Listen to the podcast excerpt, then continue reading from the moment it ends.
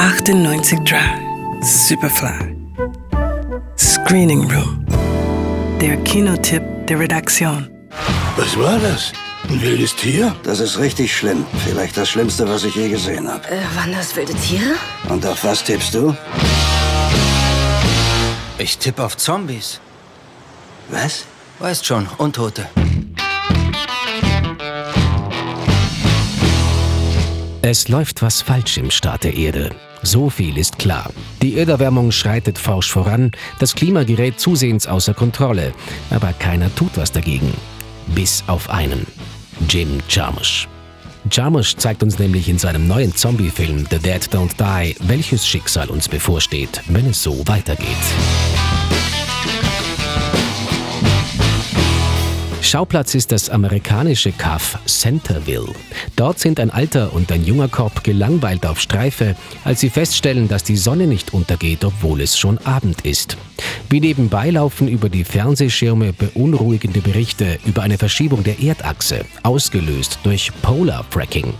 Und bald durchstoßen die Hände der Untoten die Erde über ihren Gräbern und machen Jagd auf die Menschen. Da hilft es auch nichts, dass die Zombies eigentlich recht menschliche Gewohnheitstiere sind. Sie halten sich an Sachen, die sie zu Lebzeiten getan haben.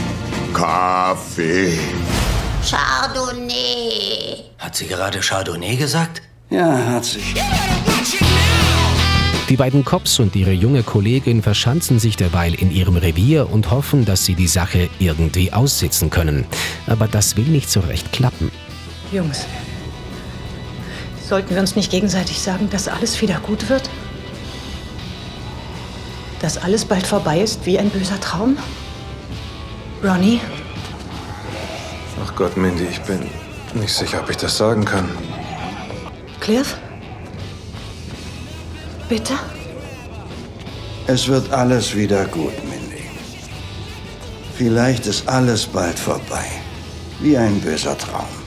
Und dann ist da noch eine seltsame Leichenbestatterin, die ihre toten Klienten äußerst schick herzurichten pflegt. Von wieder auferstehenden Leichen hält sie aber nun gar nichts, weshalb sie ihnen mit dem Samurai-Schwert trocken den Garaus macht. Ihr seht toll aus. Oh my. Steckt ihr unter einer Decke? Jim Jarmusch ist einer der ganz großen Autorenfilmer. Filme wie Coffee and Cigarettes, Dead Man oder zuletzt Patterson sind nichts weniger als Kult. Bei seinem neuen Film beschleicht einen allerdings das Gefühl, dass er mehr Wert auf seine Message als auf die filmische Umsetzung gelegt hat. Auch wenn der Film streckenweise durch die gewohnt herrlich lakonische Performance von Bill Murray und seines kongenialen Kollegen Adam Driver unterhält, wird das Ganze oft gar zu lieblos abgehandelt. Die Besetzung ist ganz allgemein das große Plus des Films. Ebenfalls mit dabei sind nämlich Tilda Swinton und Chloe Sevigny. Und ein Wiedersehen gibt es mit den Musikerlegenden Iggy Pop und Tom Waits, die bereits in Coffee and Cigarettes einen denkwürdigen Auftritt hatten. Man kann sich den Film also durchaus ansehen. Wer aber schon weiß, dass es mit dem Klima nicht zum Besten steht, kann auch genauso gut gleich auf eine Freitagsdemo gehen und sich danach Coffee and Cigarettes ansehen. The Dead Don't Die. Ab jetzt im Kino. Johannes Romberg, Radio Superfly. Radio Superfly. Im Kino. Screening Room wurde präsentiert von Film.at.